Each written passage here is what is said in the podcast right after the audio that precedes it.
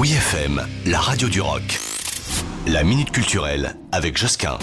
Le musée du jeu de paume n'est pas le musée le plus connu de la capitale, ni le plus renommé, et pourtant il est beau, idéalement situé et propose de très belles visites. Oui, en plus de ça, bonne nouvelle, il ouvre gratuitement ses portes aux jeunes de moins de 25 ans et aux étudiants le dernier mardi de chaque mois sur simple présentation de votre carte d'identité ou de votre carte étudiante.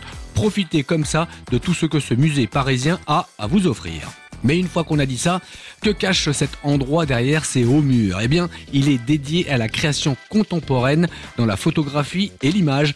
Les artistes contemporains de France et du monde entier d'ailleurs, ils sont régulièrement mis en avant à travers des expositions, des rencontres et des colloques, des ateliers, des cycles cinématographiques.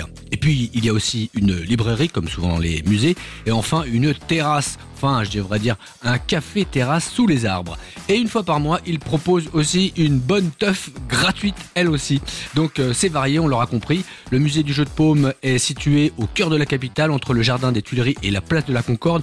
Une vue imprenable sur la remontée des Champs-Élysées. C'est gratuit, je l'ai dit, pour les moins de 25 ans, mais ceux qui sont au-dessus de cet âge ne sont pas exclus, bien évidemment. Ils sont même les bienvenus.